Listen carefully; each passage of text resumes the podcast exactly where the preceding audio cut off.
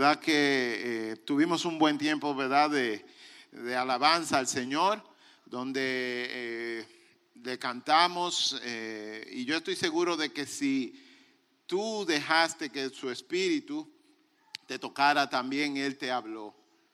Y, o sea, de hecho, les doy un, adelanto, la próxima serie, ¿verdad?, de predicaciones que vamos a tener aquí en el círculo va a tratar acerca de eso, de la alabanza, de música. Y la verdad que leyendo sobre eso, hemos, eh, la persona, ¿verdad?, que, que tenemos la responsabilidad de compartir la palabra aquí, hemos aprendido bastante. Y vemos cómo, si, y le voy a dar un adelanto, un adelanto, Vemos como en la Biblia, ¿no? El libro de, Apocalipsis es una fiesta completa y de hecho, léalo. A veces la gente no lo quiere leer porque hay muchos dragones y cosas. Me imagino que ya con Game of Thrones ya la gente le ha pedido el miedo a los dragones. Pero el asunto es que eh, eh, es una fiesta continua. O sea, y, la iglesia del Señor debe estar de fiesta todo el tiempo. Y nada, pero eso, como le dije, era un preview de, lo que vamos a tratar en algunas semanas. En las semanas anteriores, ¿verdad? Y ya con esta eh, conversación de hoy vamos a terminar. Eh, hemos hablado acerca de paz, de, tener paz, de cómo preservar, ¿no? ¿Verdad? La paz, de pasos a dar para tener paz hablamos acerca del perdón hace eh, ya dos domingos y fue verdad un tiempo muy especial porque, eh, como decía el predicador en aquella ocasión, cuando uno no ha perdonado, quien realmente está esclavo de eso es uno, no la persona que te ofendió. Y vuelvo y se lo recuerdo porque es de verdad es, primero es un proceso, porque a uno lo viven ofendiendo todo el tiempo, o uno se vive ofendiendo, porque a veces no es que te ofenden, sino que tú te ofendiste. Pero también, ¿verdad? Eh, eh, debemos nosotros buscar estar en paz con los demás, porque eso nos va a llevar a estar en paz con nosotros mismos y con Dios. Entonces, paz, ¿verdad? Eh, un sentimiento de tranquilidad, verdad total, que lamentablemente brilla por su ausencia en nuestro mundo. Y parece irónico, ¿no? Que siendo nosotros la versión de la civilización humana con más adelantos tecnológicos, con más riquezas, con más avances médicos y con más expectativas de vida y sí, con más clases de yoga también, seamos los más estresados, los más ansiosos y los más deprimidos. De hecho, el otro día estaba conversando eh, con alguien y comentamos acerca de la cantidad de personas jóvenes, amigos de nosotros, que aún no cumplen los 35 años y están yendo al cardiólogo. Y cuando van, lo más opresivo es que le dicen, no, tú no tienes nada. Tú estás muy estresado. O sea, yo no sé si ustedes conocen gente así, ojalá y que no, pero yo conozco gente así. De hecho, conozco a alguien que el cardiólogo lo que le recetó fue un ansiolítico para que se calmara. Y no tiene 30 años. Entonces, es verdad extraño porque yo no sé cuántos de aquí eh, son fanáticos de, la serie Star Trek. Eh, aquí, ¿verdad? Exacto. El asunto es que eh, siempre, ¿verdad? Al mirar al futuro es un futuro muy promisorio que te presentan. De hecho, la cosa está tan buena que la sociedad, el mundo ya es un solo mundo, no hay países. Y como todo el mundo es bueno, se tuvieron que buscar enemigos de verdad del eh, espacio exterior, porque ya todo estaba tan bien aquí que no había, para hacer la serie interesante, había que buscar un enemigo, un villano. El asunto es que la paz es una meta de la humanidad. O sea, todos queremos paz. O si no, pregúntenle a cualquier Miss Universo. El punto es que aunque queremos paz, se nos hace difícil conseguirla y el Señor lo sabe. Por eso nos las ha regalado. Y yo quisiera invitarlos a que lean conmigo en Juan capítulo 14, el versículo 27, y dice Jesús hablando, voy a leer de la reina eh, Valera, ¿verdad? Esa versión eh, tan añorada por todos nosotros y nostalgia que nos trae. Dice, la paz les dejo, dice Jesucristo, mi paz les doy, no como el mundo la da, yo se la doy a ustedes. No se turbe su corazón ni tengan miedo. El contexto de este capítulo, eh, para hacer un, hacer un poco de memoria, es cuando Jesús ya se está preparando ¿no? para eh, culminar su misión aquí en la tierra. Él está diciendo a los discípulos eh, las cosas, cómo van a ser, prepárense y después terminando, ¿verdad? Ese sermón, esa conversación con sus discípulos, le dice, la paz les dejo, mi paz les doy. No como el mundo la da, yo se la doy a ustedes.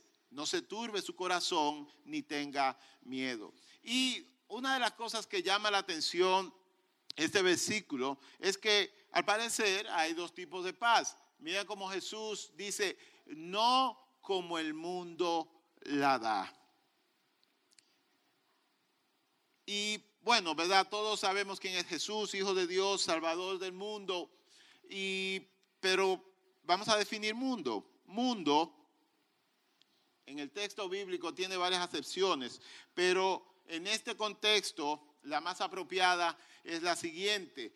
O sea, mundo es un sistema de ideas, valores y creencias propio de las personas que están separadas de Dios.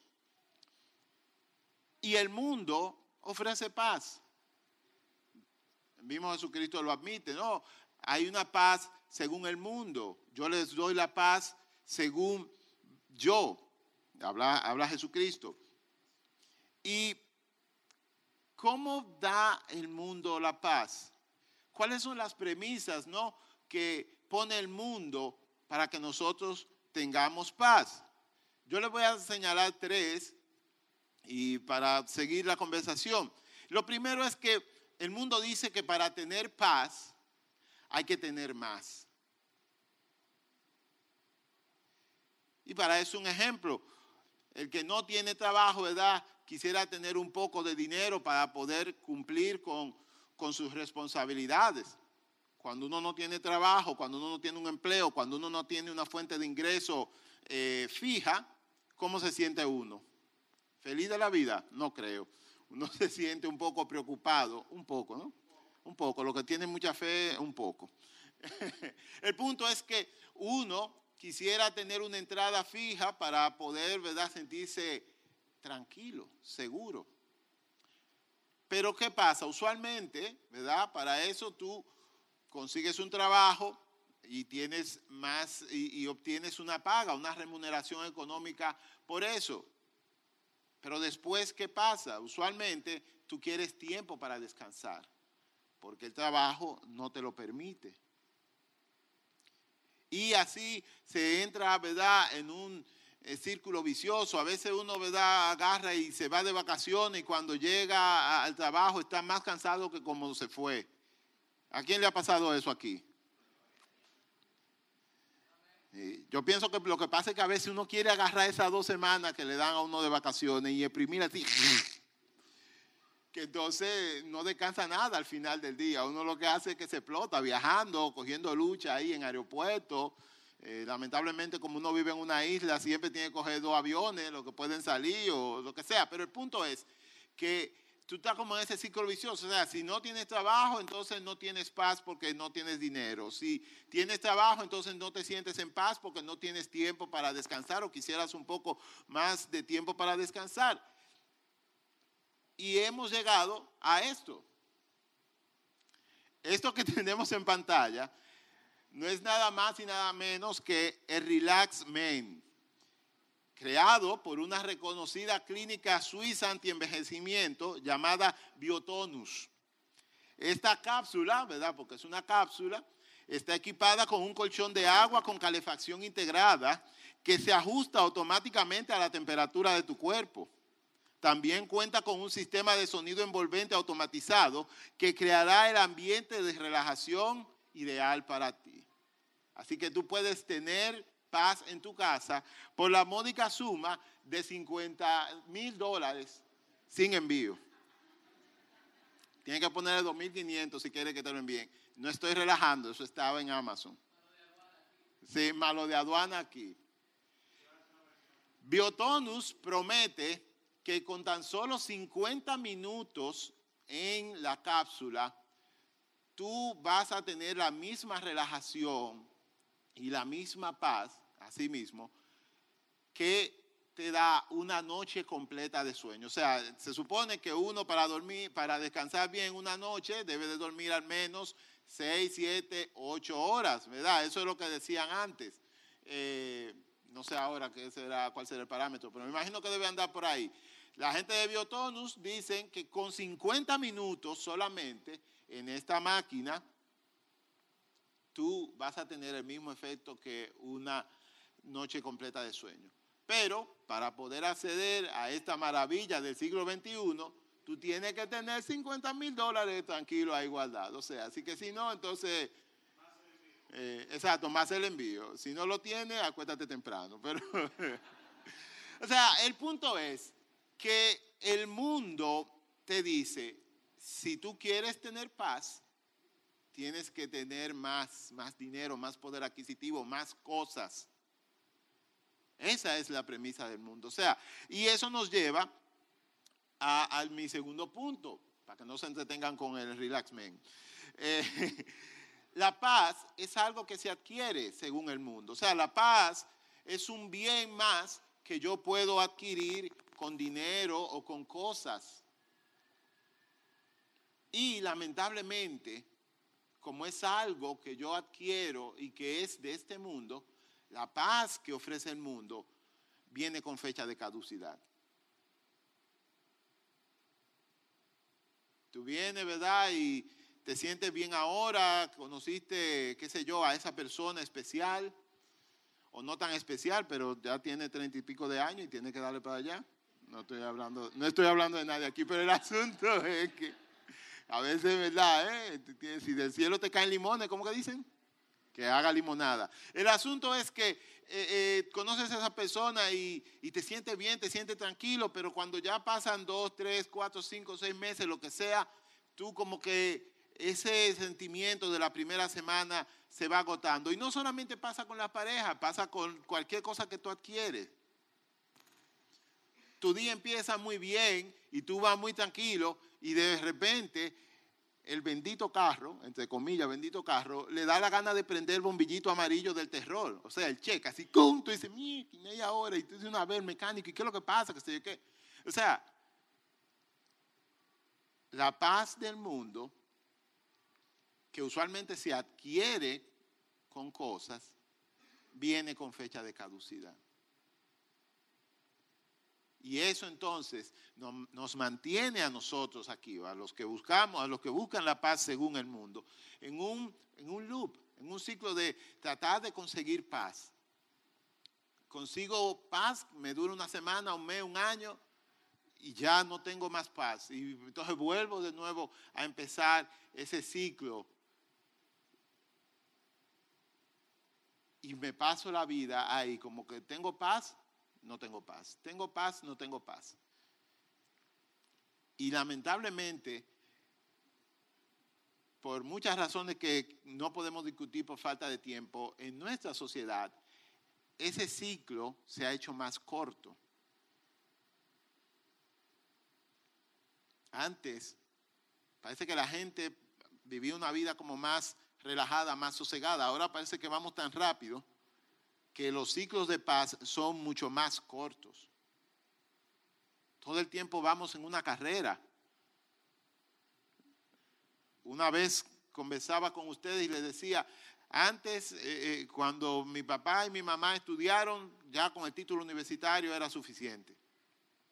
Ahora no. Ahora después que tienes un título universitario, tienes que tener una maestría y después un diplomado y después una certificación y todos los años hay más certificaciones. 9001, 10001, ya yo no sé, ya pedí la cuenta. Y todo el mundo debe estar certificado. Y todo el mundo debe tener más eh, eh, diplomas y más reconocimiento. Y prácticamente ahora ya no se deja de estudiar.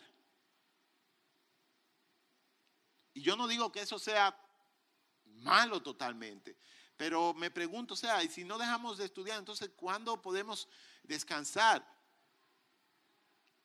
El otro día leía un artículo de una muchacha que era cirujana antes de los 30 años y decidió seguir especializándose. Y para hacer eso, sacrificó el tener familia. Y a los 35 años dijo, wow, ya estoy muy vieja, pero necesito seguir especializándome más porque ahora quiero ser cirujano de, que ella era, eh, no me acuerdo, el punto era que quería hacer otra especialidad. Y la decisión y la solución que ella le buscó para, ¿verdad?, eh, tener familias y poder seguir especializándose fue ir a un centro de fertilidad y congelar sus, sus, huevos, algunos de sus huevos, para después poder irlo a sacar del freezer y fecundarlo con el compañero que ella encontrara. Y lamentablemente, después de 10 intentos, sus huevos no podían ser eh, eh, criogenizados, no podían ser congelados, no podían ser guardados. El artículo lo escribió ella misma. Y ella lo escribía como una alerta a todas las personas. O sea, ahora es muy normal poner la familia en hall y, todo por, por hacer dinero, por lograr carreras, por lograr títulos. La pregunta es, ¿de verdad vale la pena? ¿Y por qué? O sea, ¿por qué hacemos eso? Al final yo pienso que es porque queremos estar tranquilos, o sea, pensamos, bueno, y cuando yo llegue a tener 40 o 50 años, ya yo voy a poder estar tranquilo con mi familia. Tranquilo es igual a buscar paz, a tener paz.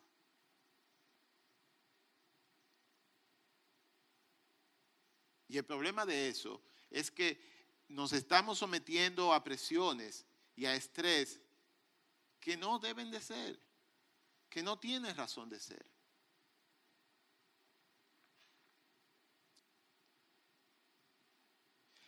La paz, según el mundo, pone al hombre al control. Podríamos decir que la paz, según el mundo, es antropocéntrica. O sea, la razón por la que mucha gente quiere tener dinero no es necesariamente para tener muchos lujos o muchas cosas. Sí, claro, siempre ¿verdad? aparece el vanidoso que quiere tener todos los carros del mundo y, y villas, pero la verdad es que el común de las personas quiere tener dinero para tener control.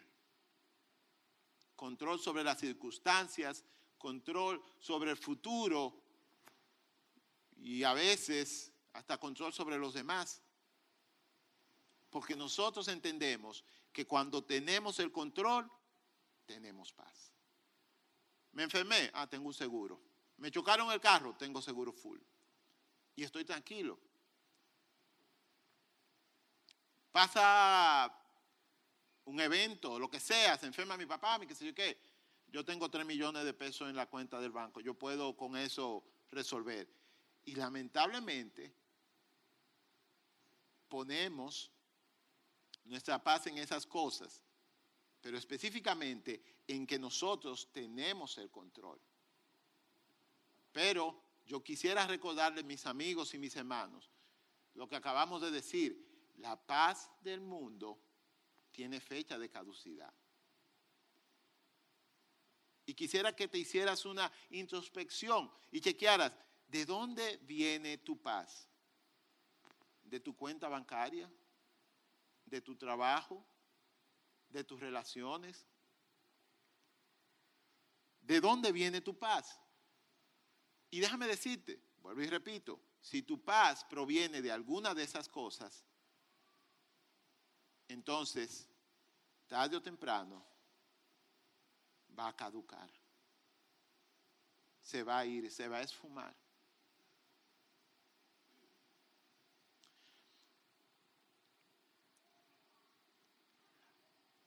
Para recordarles, la paz según el mundo, ¿verdad? Hay que tener más.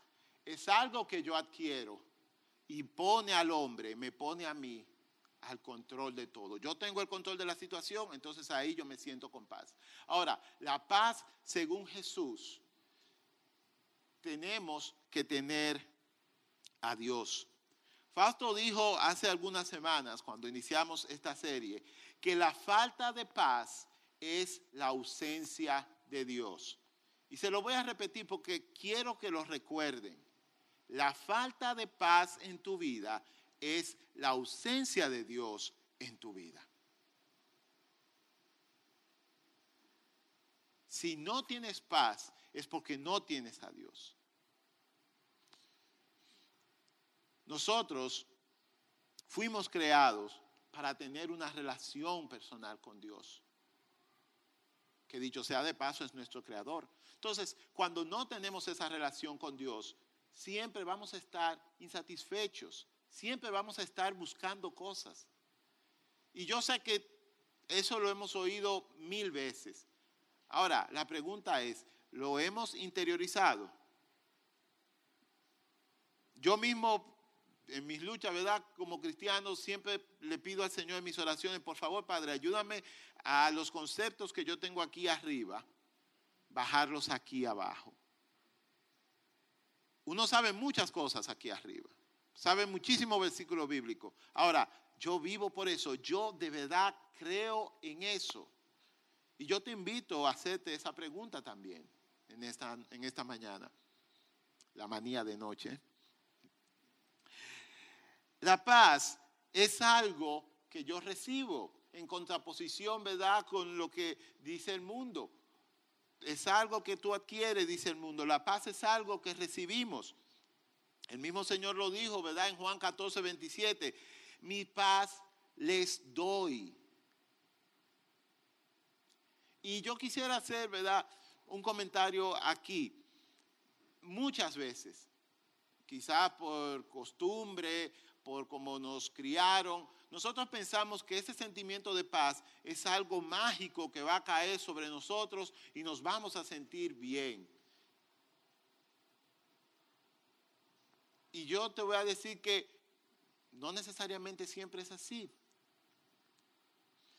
El mismo Señor dice en Juan 16, 33, estas cosas os he hablado y estoy leyendo de la Reina Valera así que por eso me van a oír un poco clásico. Dice, estas cosas os he hablado para que mí tengáis paz. En el mundo tendréis aflicción, pero confiad, yo he vencido al mundo. El Señor sabe, va a haber problemas, van a venir dificultades. Pero dice, confíen confíen. Para recibir la paz del Señor hay que estar en la postura correcta. O sea, vuelvo y digo, no es algo que te va a caer así más, ay, y me chocamos, yo sentí una paz, mi hermano, ahí. Todavía estaba en la bolsa de aire saliendo y como que yo me sentía tan bien, tan tranquilo. Para nosotros recibir la paz del Señor tenemos que confiar en Tenemos que de verdad poner nuestro corazón en sintonía con Él, confiar en Él, saber que Él tiene el control. Y como cualquier cosa en la vida, para eso hay que practicarlo.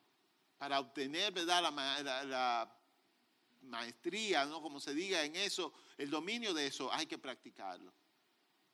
¿Y qué mejor tiempo para practicar eso que cuando uno está en paz, cuando uno está tranquilo, cuando todo va viento en popa? Lamentablemente muchos de nosotros, empezando conmigo, tendemos a que cuando todo va bien, a descuidar nuestra vida devocional, nuestra vida de oración, nuestra eh, eh, eh, vida congregacional en la iglesia, porque todo va bien. Y qué peligro, porque precisamente en ese tiempo en que todo va bien es que debemos de ponernos a practicar.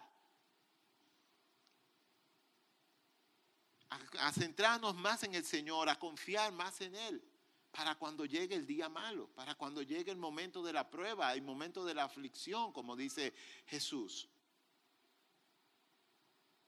Entonces, les animo, ¿cómo yo aumento mi confianza en el Señor? Conociéndolo más, hablando más con Él, buscando más de Él, más de su presencia juntándome con gente que me, me, hable de eso.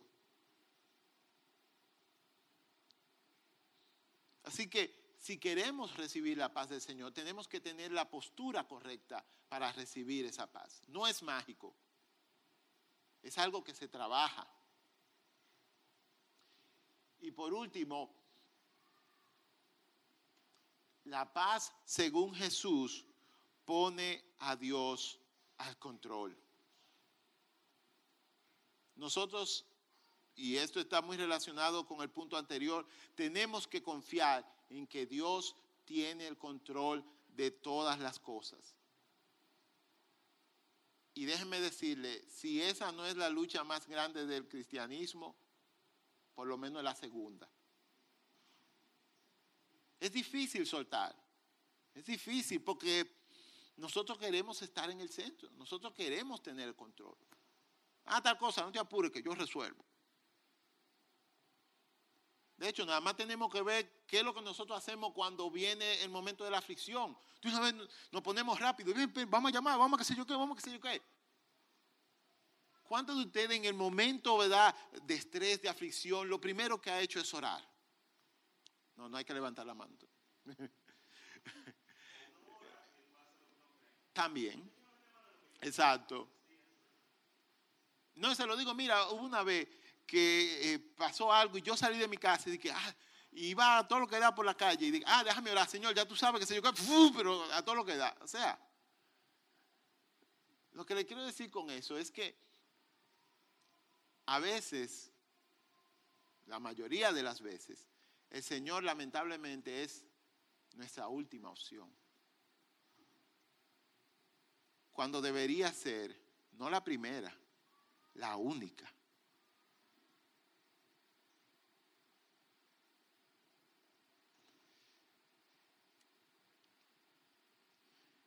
Nosotros,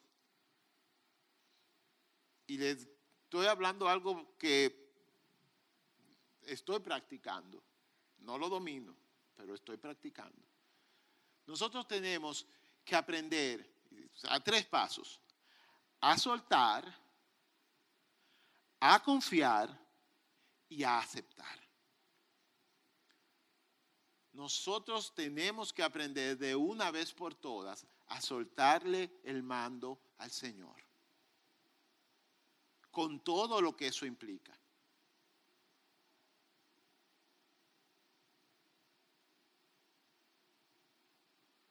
Y soltar implica confiar. ¿Y confiar en qué? Confiar en que Dios es mucho más sabio y poderoso que cualquiera de nosotros y que todos nosotros juntos. Así que por lo tanto, en cualquier situación, Él tendrá un mejor desempeño que el que yo pudiera tener. En cualquier situación, la salida de Dios, la respuesta de Dios para mi vida será mucho mejor que la que yo pueda lograr con mis medios limitados porque los de Él son ilimitados. Y la tercera parte, que es quizás la más difícil, aceptar. Nosotros tenemos que aceptar el resultado, aunque quizás no era lo que yo deseara, que, lo que yo deseaba que pasara.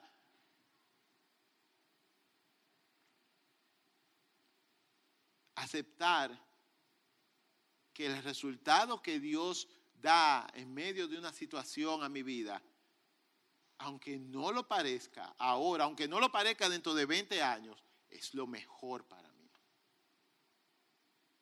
Eso es difícil.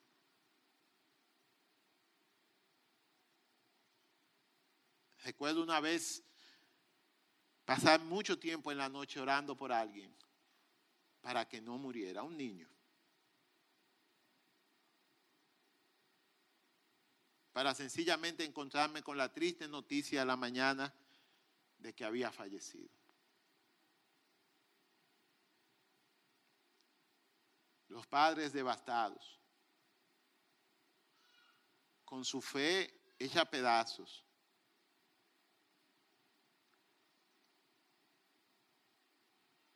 Pero aún en esa situación, el resultado de Dios, por difícil que parezca, era el mejor para esa familia. Y eso es muy difícil de aceptar, muy difícil de entender. Pero por eso hay que soltarle el mando a Dios. Tim Keller, un pastor y teólogo norteamericano que quizá algunos conocen, dijo una vez, si supiéramos lo que Dios sabe, pediríamos exactamente eso que Él nos da.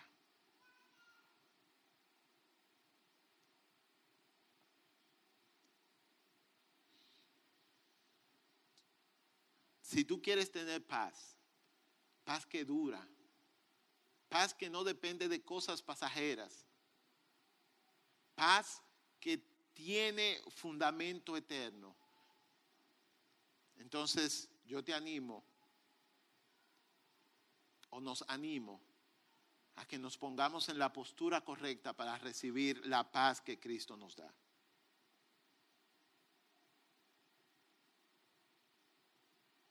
Pablo dice que es una paz que sobrepasa todo entendimiento. Porque el entendimiento humano es tener uno el control. Siempre estar delante haciendo la cosa y yo llevando el mando. La paz que viene de Dios. Lo que requiere de nosotros es que confiemos y que nos sentemos en el asiento de atrás y dejemos al Señor conducir. Yo quiero que cerremos nuestros ojos ahora y tú empieces a pensar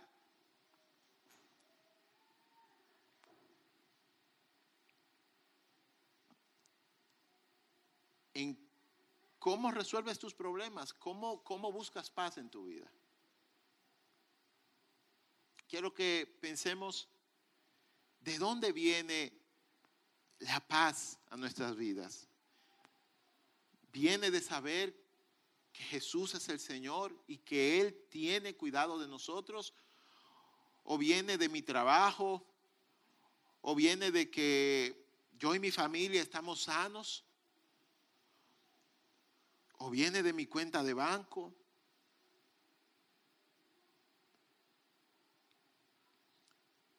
Si estás en paz ahora, qué bueno.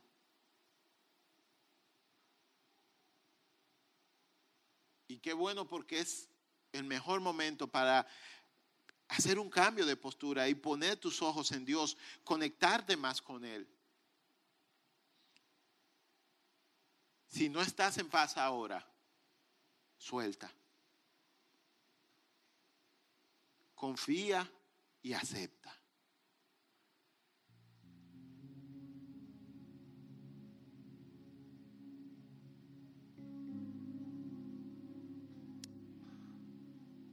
Padre nuestro que estás en los cielos, muchas gracias por el regalo de tu paz. Padre, y yo te pido en el nombre de Jesús que tú nos ayudes, Señor, a ponernos en la posición correcta para aceptar tu paz, para recibir tu paz. Para confiar, Señor, en que tú tienes control de cada situación. Padre, para confiar, Señor, que tú sabes mucho más que nosotros y que tú quieres el bien para nosotros. Padre, es difícil soltar. Y hablo por mí. Y sé que por muchos más. Perdónanos, Señor.